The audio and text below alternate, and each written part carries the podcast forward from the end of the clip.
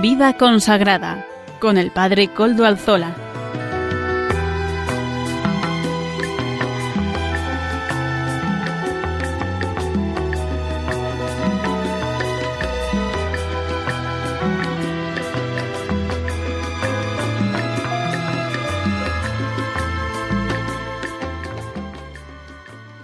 Buenas tardes hermanos, amigos y oyentes. Hoy es jueves y son las 5 de la tarde, una hora menos en las Islas Canarias. Es por tanto la hora de vida consagrada en Radio María. Les saluda con sumo gusto Padre Coldo Alzola, Trinitario.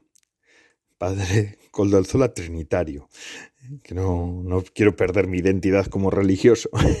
Hoy emito también desde Algorta, Vizcaya, desde la parroquia del Santísimo Redentor, que la hago de todos ustedes porque son ustedes partícipes de la misma en la oración y la celebración.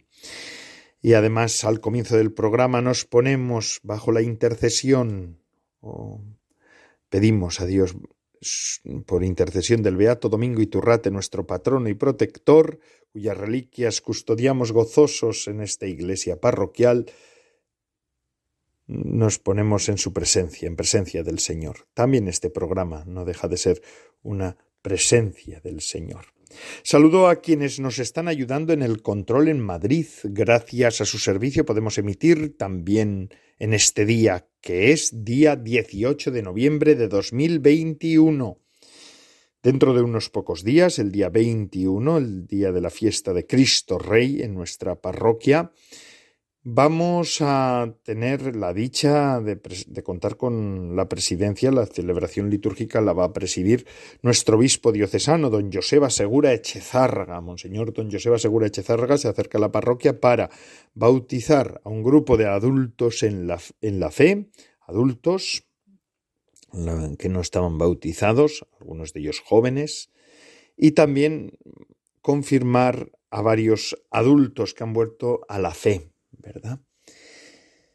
A ellos mm, y a nosotros, a todos nosotros, nos vendrían bien unas palabras del padre Mendizábal, jesuita, ¿se acuerdan? Del apóstol del Sagrado Corazón de Jesús, que decía lo siguiente, y es tan necesaria la confianza en nuestra vida, saber que podemos confiar en ese corazón, es el corazón de Jesús al que se refería el padre Mendizábal, incluso en los momentos negros y momentos oscuros de la vida.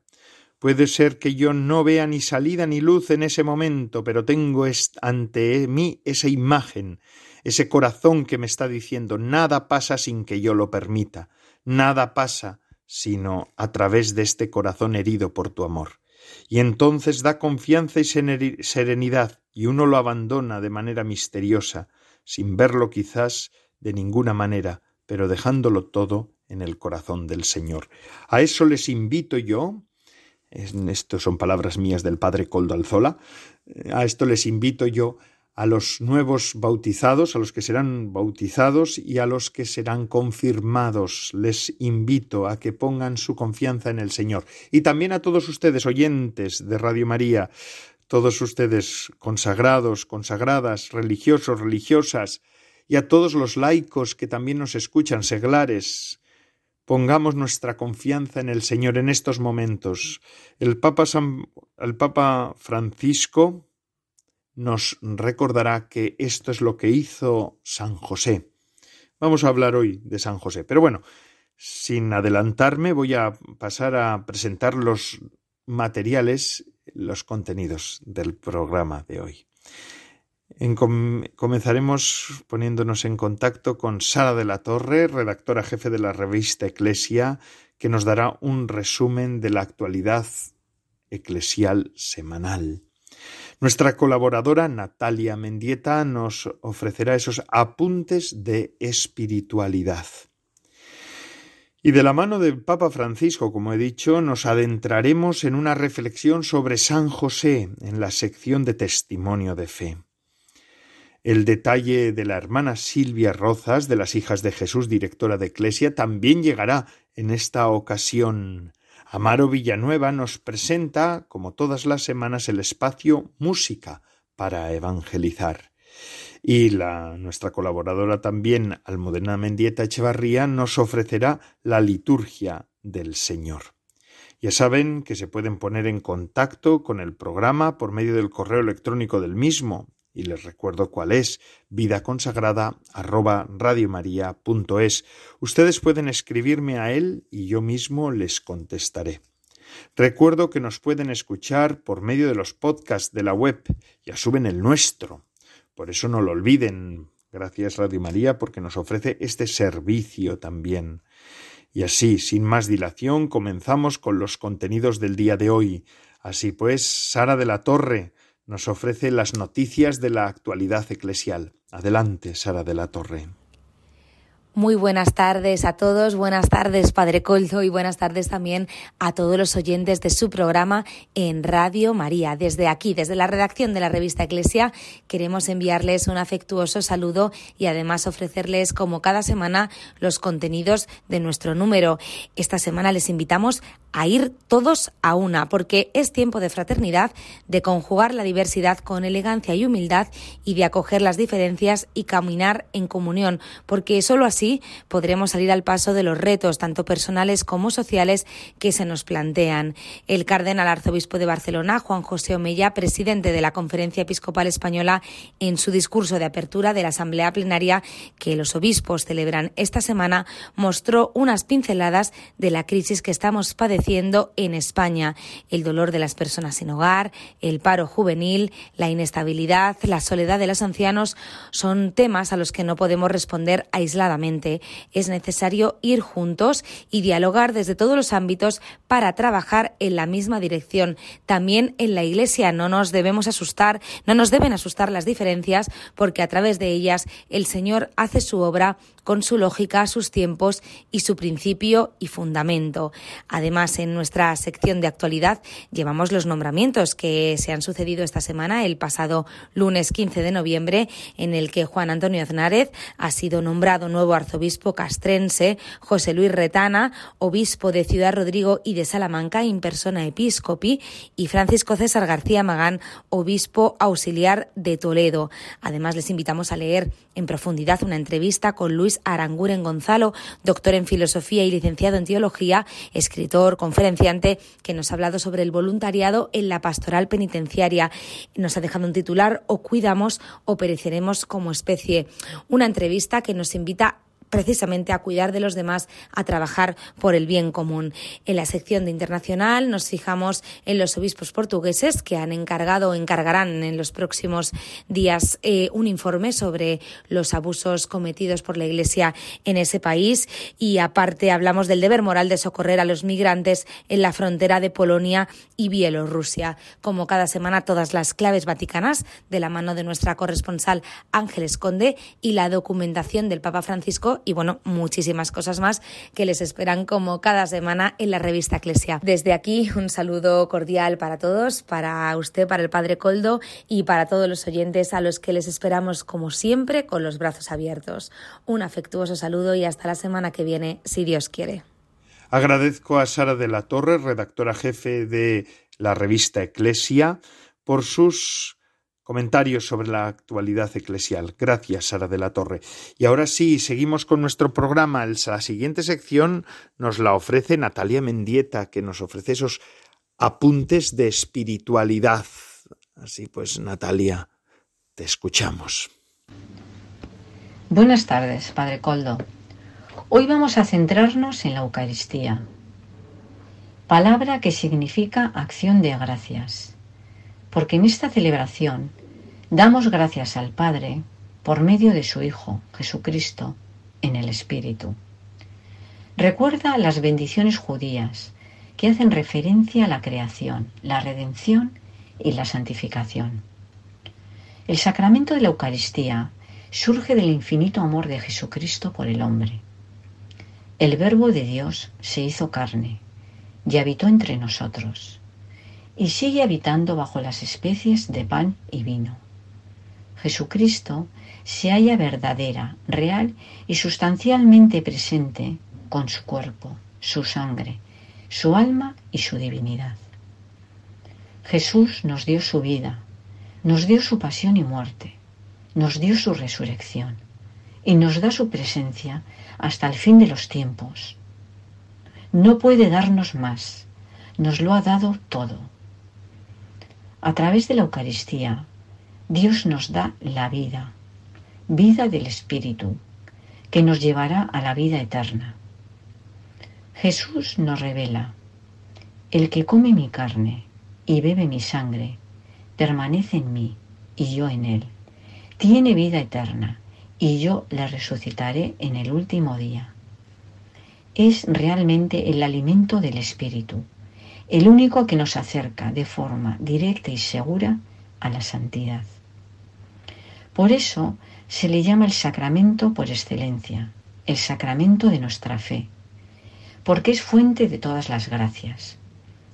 Todos los demás sacramentos tienden o tienen como fin la Eucaristía, puesto que la presencia de Cristo predispone al alma a recibir y alcanzar las diversas gracias que fluyen de los distintos sacramentos. La Eucaristía es el mayor tesoro de la Iglesia, es el centro de la vida del cristiano. Es un banquete en el que Jesús celebra la última cena con sus amigos íntimos, nosotros, y es también un sacrificio santo en el que rememoramos su pasión, muerte y resurrección. El Señor ascendió a los cielos, pero vuelve a descender a la tierra en cada consagración que se celebra en cada parte del mundo, una y otra vez, a lo largo de los siglos, manteniendo su promesa, yo estoy con vosotros todos los días, hasta el fin de los tiempos.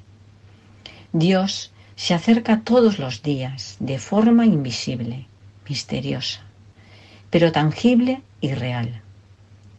Los cristianos debemos vivir por y para la Eucaristía, a través de la comunión y la adoración. Comunión, porque es la unión íntima con Cristo, que nos hace partícipes de su cuerpo y de su sangre. Para comulgar, nuestra alma tiene que estar limpia de pecado mortal y nuestra actitud ha de ser de respeto y devoción. Su presencia es tan fuerte que borra las faltas leves que empañan nuestro corazón. El Maestro entra, bendice y perdona. Adoración, porque es reconocer a Dios como el amor verdadero. Expresamos nuestra gratitud y gozamos de su íntima familiaridad. Si la comunión sacramental es ante todo un encuentro con la persona de Cristo. La adoración eucarística es una prolongación de ese encuentro. Adorar es una forma sublime de permanecer en el amor del Señor. Es un acto de fe. Es la oración de la criatura ante su Creador, del ser creado ante el ser, ante el único yo soy, de donde viene nuestra vida es el estupor de quien sabe que Dios está aquí, verdaderamente aquí. Mm, muchas gracias, Natalia Mendieta, por esta sección de apuntes de espiritualidad. Y ahora seguimos con nuestro programa de vida consagrada en el que estamos. El Papa Francisco ayer inauguró un nuevo ciclo de catequesis centradas en la figura de San José, cuando se cumplían 150 años de su declaración como patrono de la Iglesia Universal, quien nos recuerda a cada uno de nosotros, decía el Papa, que debemos dar importancia a lo que otros descartan. En la audiencia el Papa explicó que José es un verdadero maestro de lo esencial cito palabras textuales del Papa, que recuerda a la Iglesia que debe fijarse en lo que el mundo ignora en las periferias. Para ello el pontífice profundizó en las raíces del santo cuya vida transcurrió entre Belén y Nazaret. José, que trabaja como carpintero en Nazaret, se fía del proyecto de Dios sobre su esposa joven y sobre él. Hoy nos enseña a no mirar tanto a las cosas que el mundo alaba, a mirar los ángulos, a mirar las sombras, a mirar las periferias, lo que el mundo no quiere, nos recordaba ayer el Santo Padre. Jesús no nace en Jerusalén con toda la corte, sino que nace en la periferia. En una periferia transcurren treinta años de su vida, decía el Santo Padre el Papa Francisco. No tomarnos en serio esta realidad equivale a no tomarse en serio el Evangelio y la obra de Dios, que continúa manifestándose en las periferias geográficas e, y existenciales, indicó también el Santo Padre Papa Francisco. Jesús siempre acude a las periferias. Estoy parafraseando textos de la misma catequesis de ayer. Y esto no debe dar mucha y esto nos debe dar mucha confianza, porque el Señor conoce las periferias de nuestro corazón, las periferias de nuestra alma, las periferias de nuestra sociedad, de nuestra ciudad, de nuestra familia, es decir, esta parte, esa parte un poco oscura que nosotros no mostramos, tal vez, a veces hasta nos avergüenza. Y citó palabras textuales del Papa Francisco. Estoy citando, no es que sean palabras mías, sino son las palabras del mismo Papa. También señaló que hoy, de modo particular, quisiera que mi mensaje llegue a todos los hombres y mujeres que viven en las periferias más olvidadas y que atraviesan situaciones de marginalidad, que San José los proteja, que no se olviden de acudir a Él en todo momento con confianza y amor filial. Que Dios los bendiga, concluye el Papa. Una vez más, el Papa nos pone de relieve la figura de San José y ahora en las catequesis que van a sucederse a partir de ahora va a seguir haciéndolo.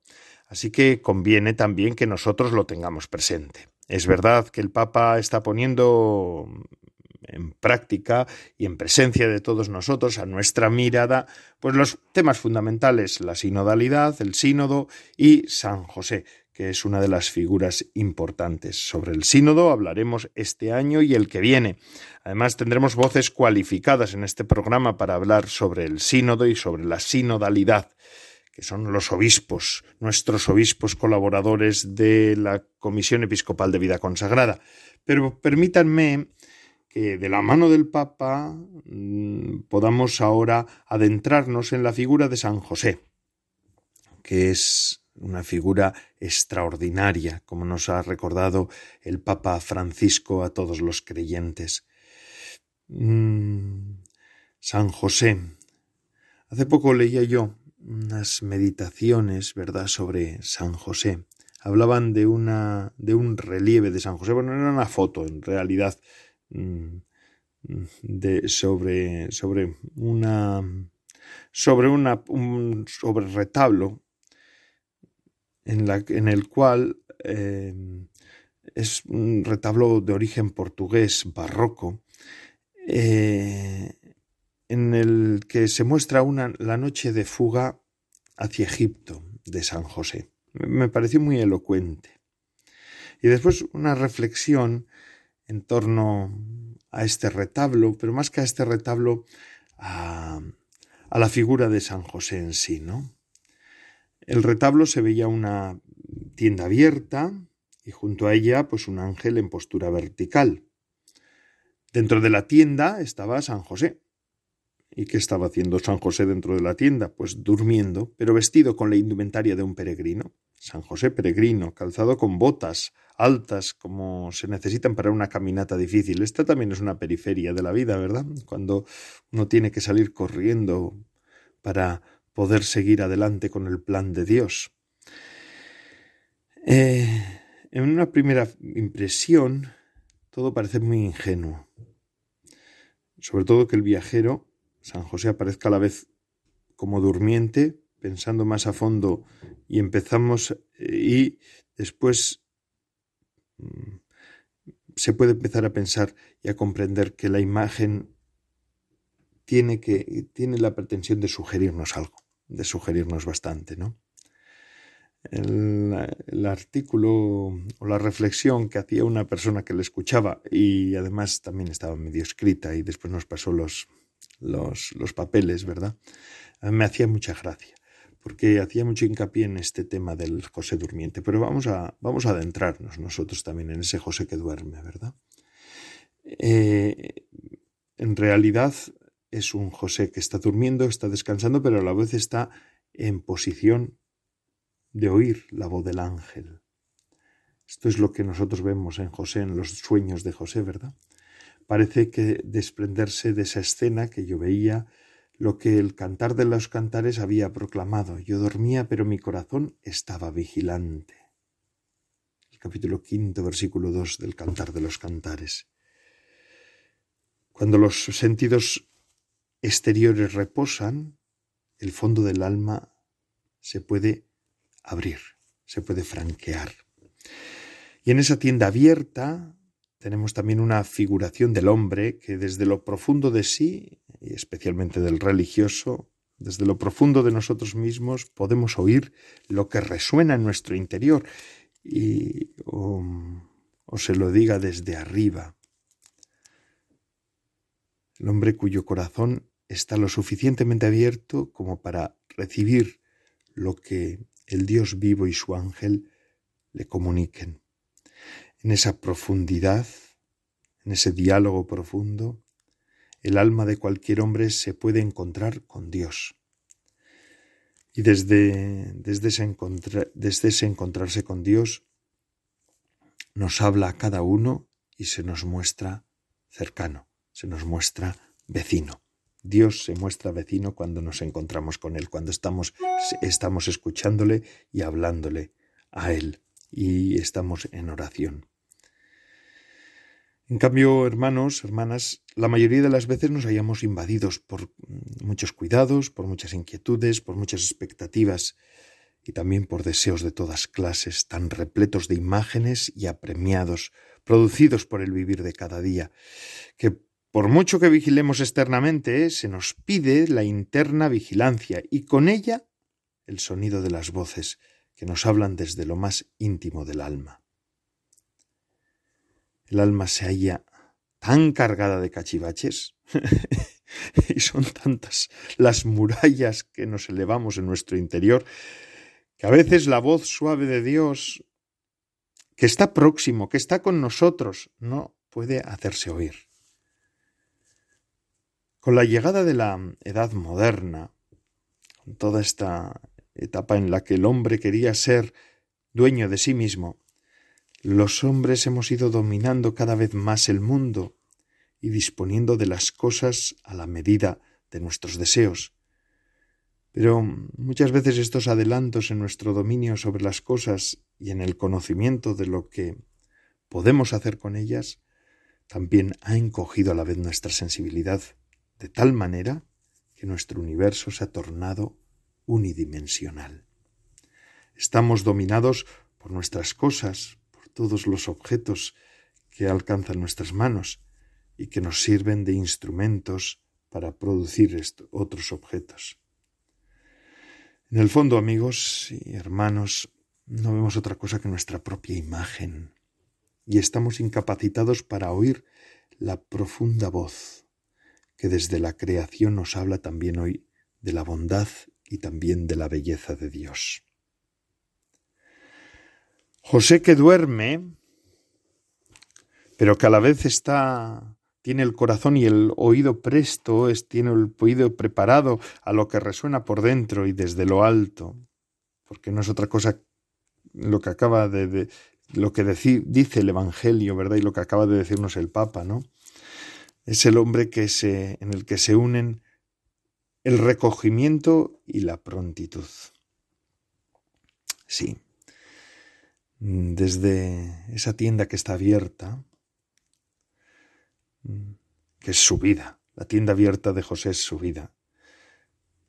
También a nosotros, a ti y a mí, querido hermano, querida hermana, que somos religiosos, que somos consagrados, nos invita a retirarnos un poco del bullicio de los sentidos, a que recuperemos también nosotros el recogimiento, a que sepamos dirigir la mirada hacia el interior y hacia lo alto, hermanos y hermanas, para que Dios pueda tocarnos el alma y también comunicársenos su palabra.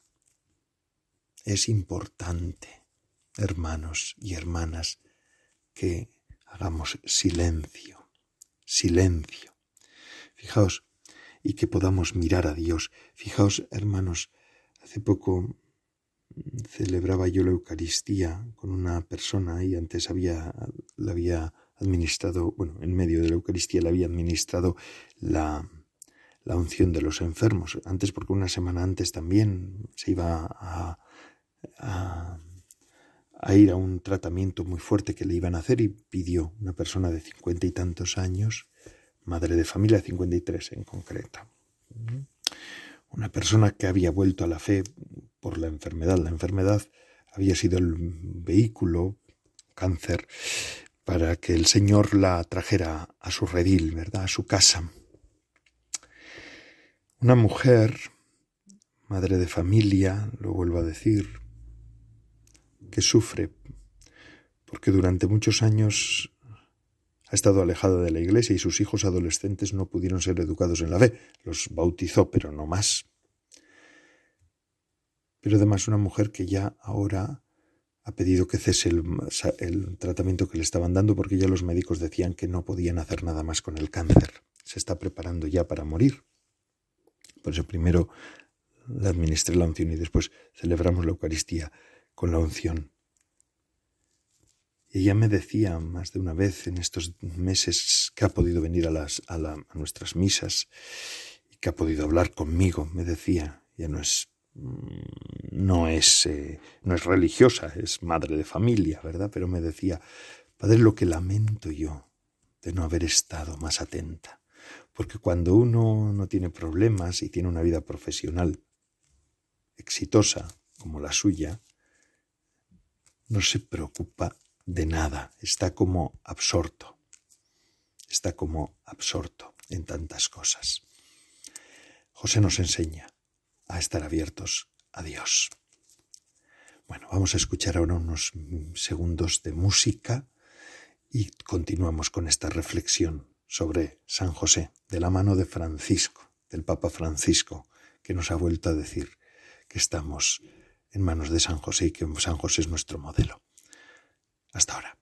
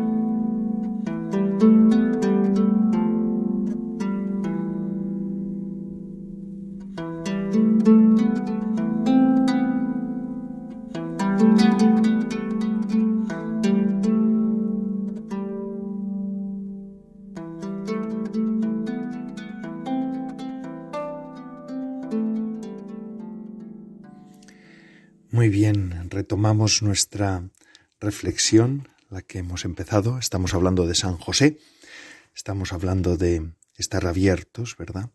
Pero vamos a pasar a un segundo punto, ¿verdad? Sobre la reflexión de San José. José que está dormido, que está ahí echado dentro de la, de la tienda, está descansando, también tiene que descansar, pero a la vez está a punto y está preparado para erguirse, como dice el Evangelio, para cumplir la voluntad de Dios. Y así toma contacto con el centro de la vida de María, de la Madre, de la Virgen. María dio la respuesta en el momento decisivo de su existencia. ¿Y cuál fue la respuesta de María? He aquí la sierva del Señor, ¿verdad? Y en José pasa lo mismo eh, cuando muestra esa disposición a levantarse siempre. Aquí tienes a tu siervo. Dispón de mí. En este sentido coincide su respuesta con la de Isaías. En el también cuando Isaías recibe la llamada, él dice, el llamamiento dice, heme aquí, Señor, envíame, ¿verdad? Y es que esa, esa, esa, esa llamada dará forma a la vida entera de José y de Isaías, y da forma también a la vida entera de los creyentes. En realidad, la respuesta religiosa no deja de ser esto. Heme aquí, Señor, aquí estoy. también hay otro texto en la escritura que viene, que, nos recuerda también esto, ¿no? El anuncio que Jesús hace a Pedro cuando le dice, mm, Pedro, a ti te llevarán donde tú no quieras ir.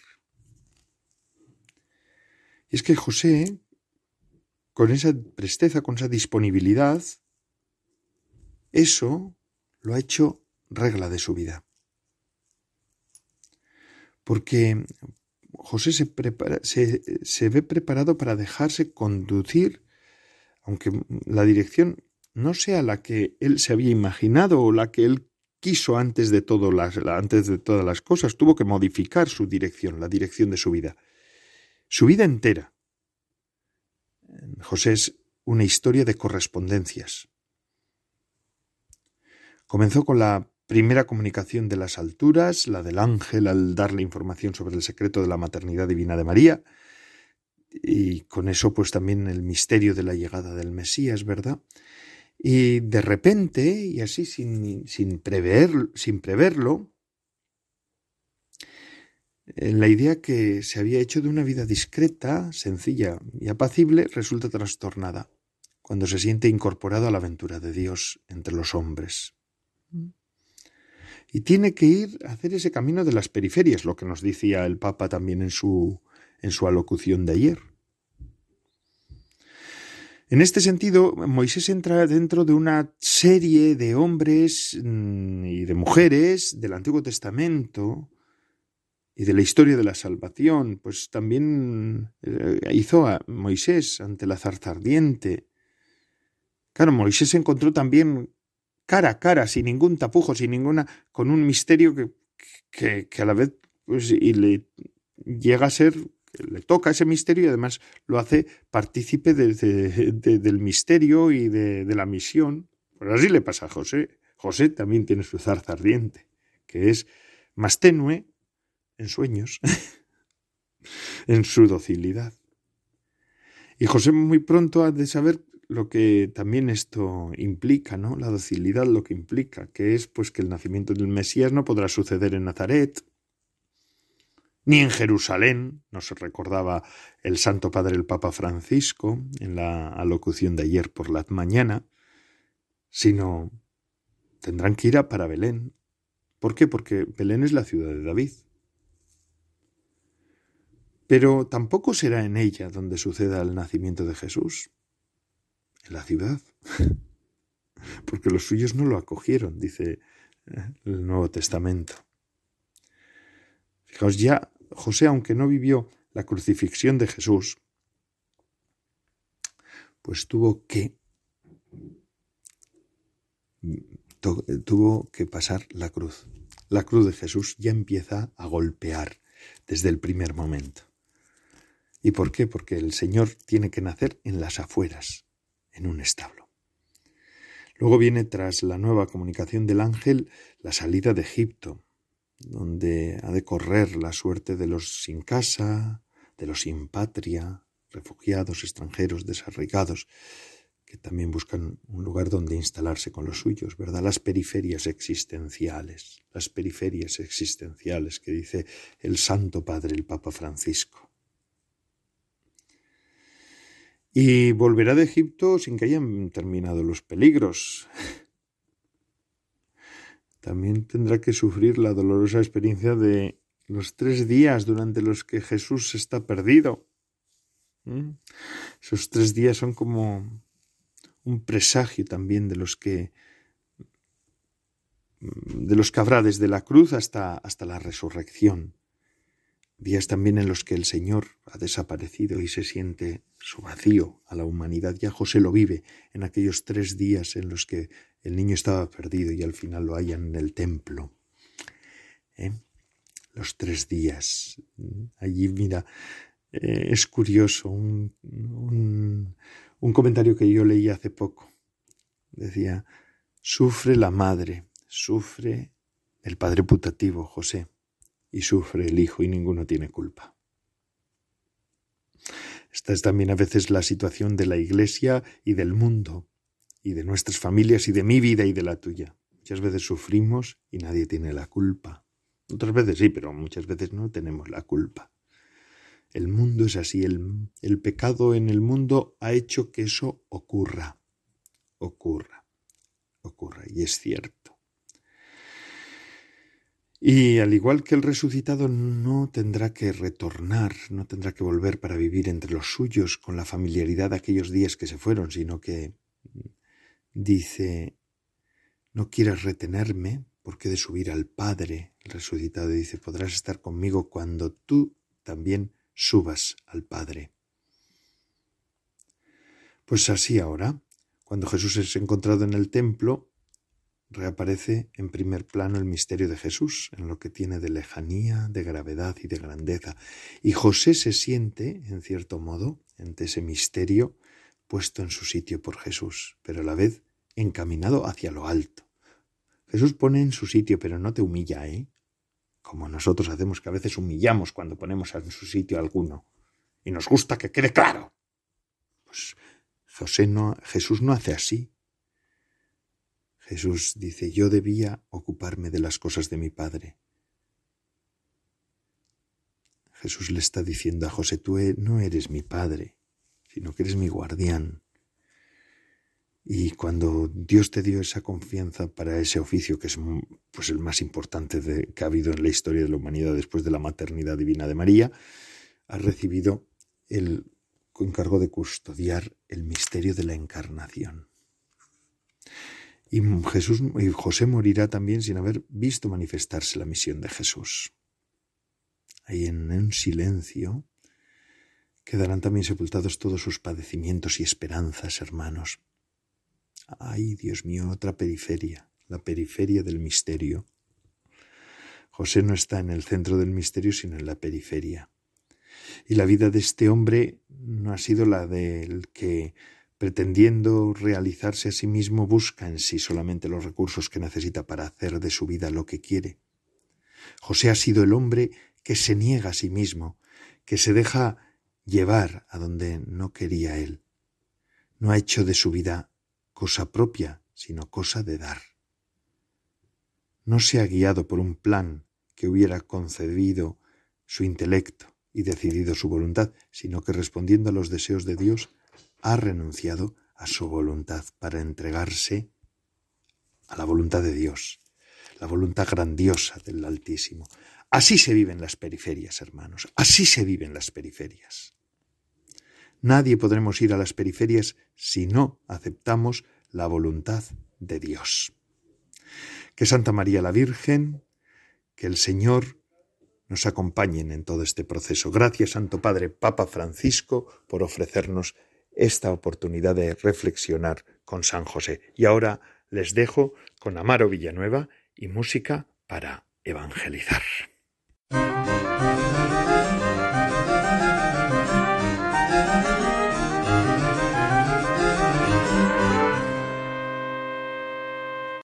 Buenas tardes, bienvenidos a la sección de música para evangelizar. Hoy la canción que vamos a escuchar se titula No te fallaré, de Juan Susarte y Confiados.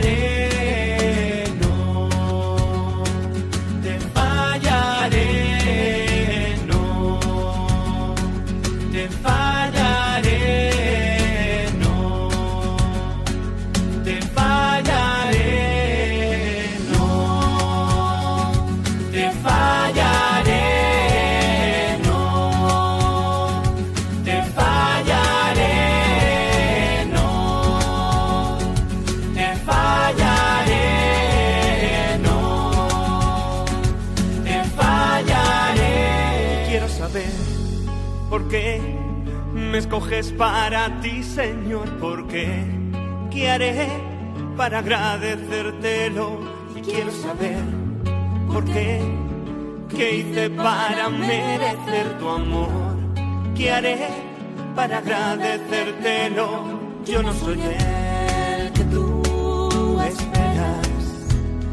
Yo no podré sin ti hacer nada. Quieres y miro y tú no estás. ¿Cómo sabré que no te fallaré? No te fallaré.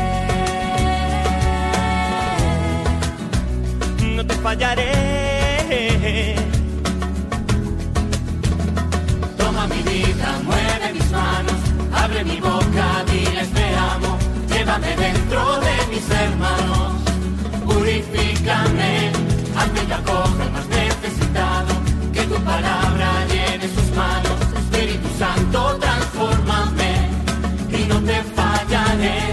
Toma mi vida, mueve mis manos, abre mi boca, te amo, llévame dentro de mis hermanos, purifícame, haz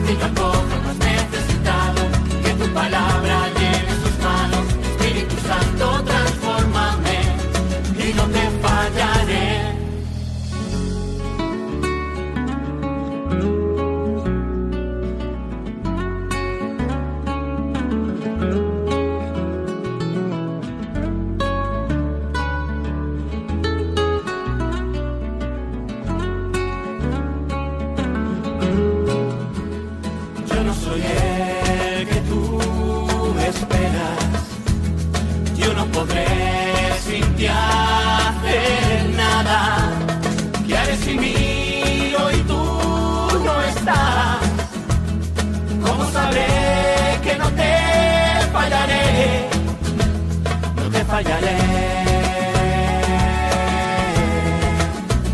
No te fallaré.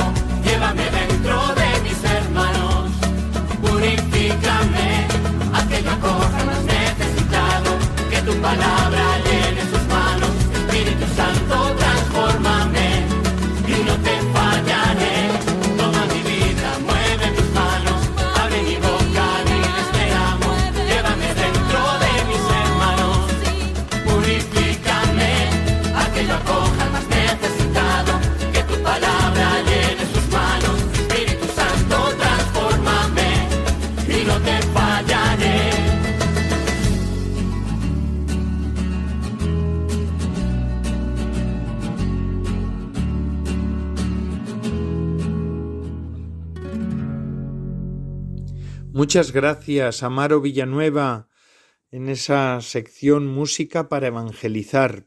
Todas las semanas nos ofrece Amaro Villanueva esa sección Música para Evangelizar. Esos ritmos que nos trae, que nos, que nos presenta, ¿verdad?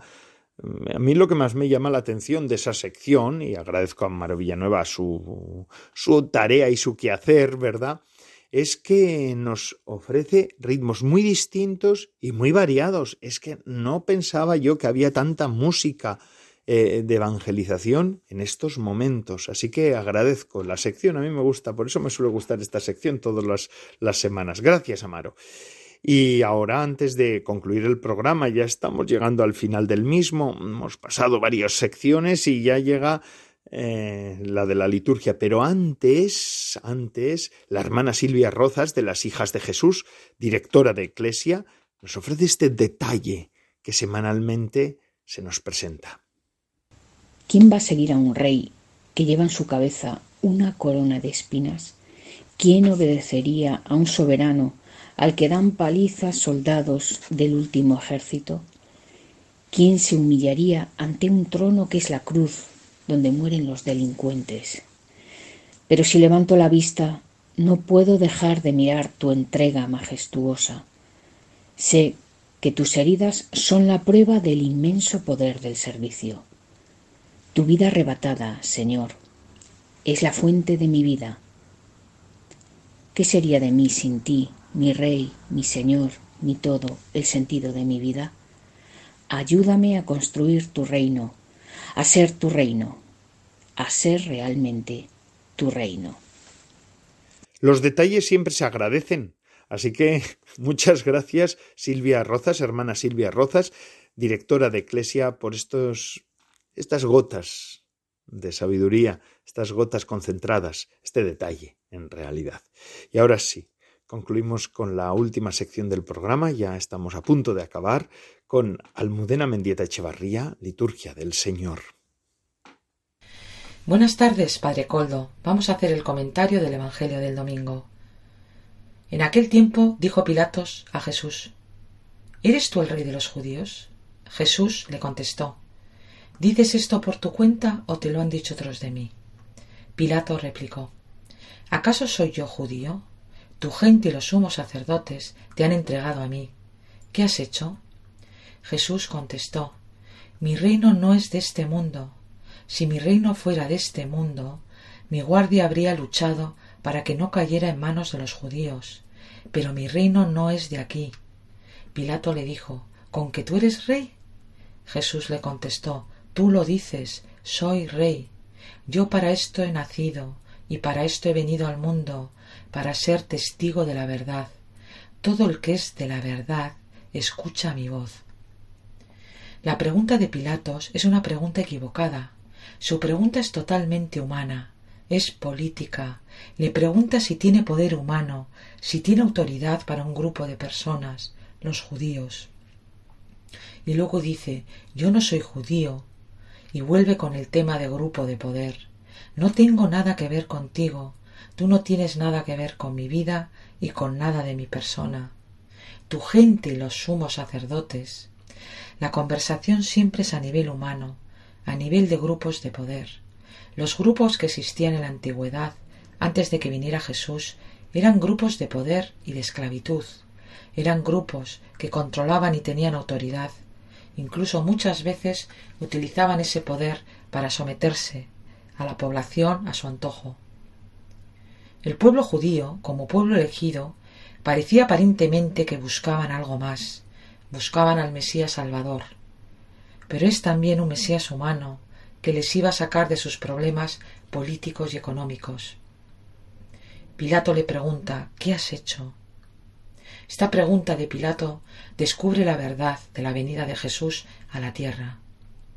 Jesús nunca miente, porque es la verdad, el camino y la vida, una verdad que traspasa todo lo terrenal.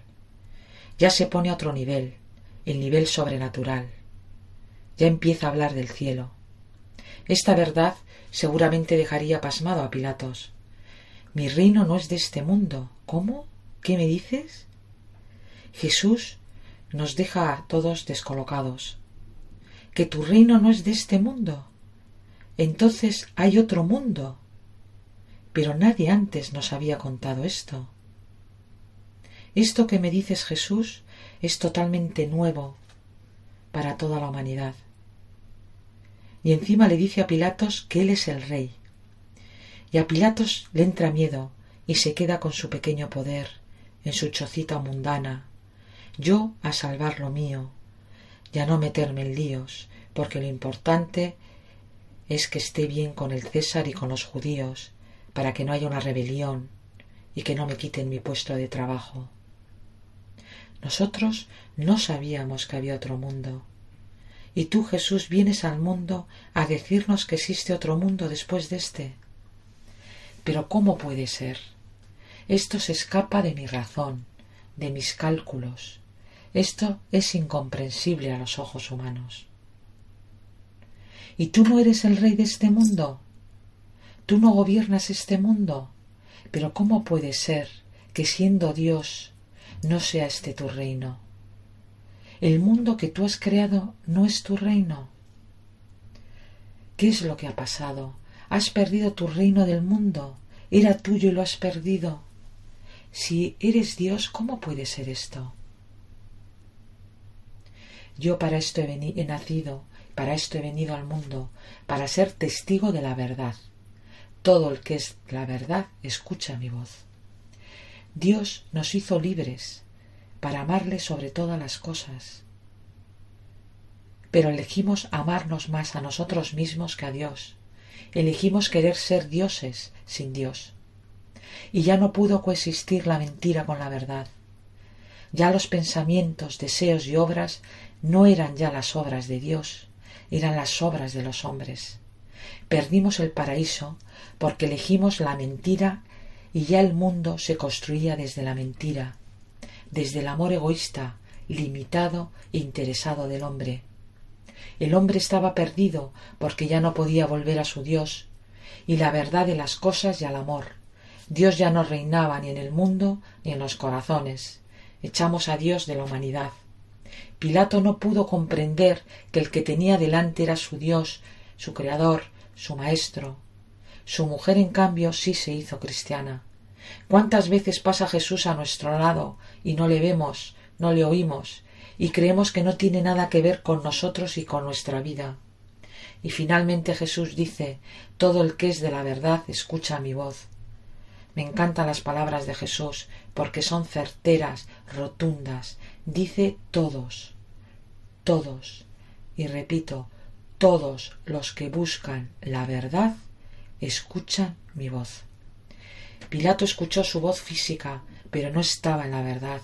Es decir, pasó por su vida, pero no entendió lo que Jesús le decía. Él no quiso arriesgar su fama, su poder, por Jesús. Pudo más su amor propio que el amor a Dios. Déjame, no me molestes, que ahora estoy en mis cosas. Mi amor propio y mi voluntad. Cuando termine con lo mío, igual tengo un poco de tiempo para ti. Y es que son más importantes mis cosas que las tuyas. Jesús pasa constantemente por nuestras vidas, y muchas veces al día. Y yo me entero lo que me dice, busco la verdad de las cosas, o vivo mis cositas que me distraen y no oigo a Dios. Sacramentos, oración y ayuno. Feliz tarde a todos. El programa de vida consagrada de Radio María ha concluido una semana más, hermanos. Agradecemos a Almudena Mendieta Echevarría por su por su sección La liturgia del Señor. Y así concluimos. Gracias a todos los que semana tras semana nos ofrecen también su fidelidad y también su compañía. Es una gozada contar con ustedes.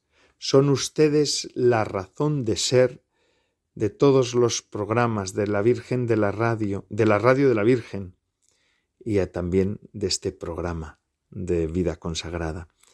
Saludamos también a los nuevos obispos electos.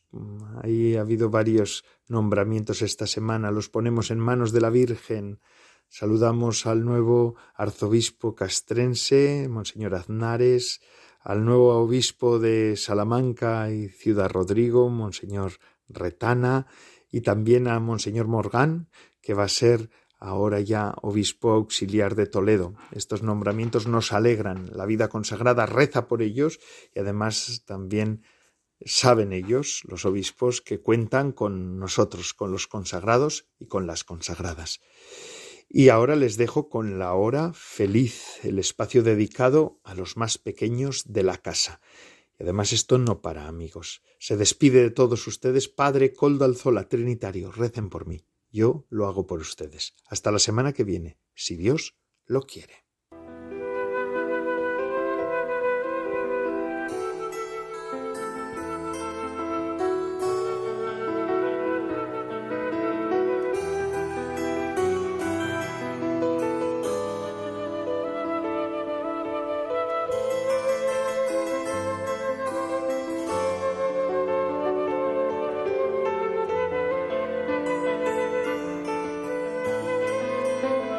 Vida consagrada con el Padre Coldo Alzola.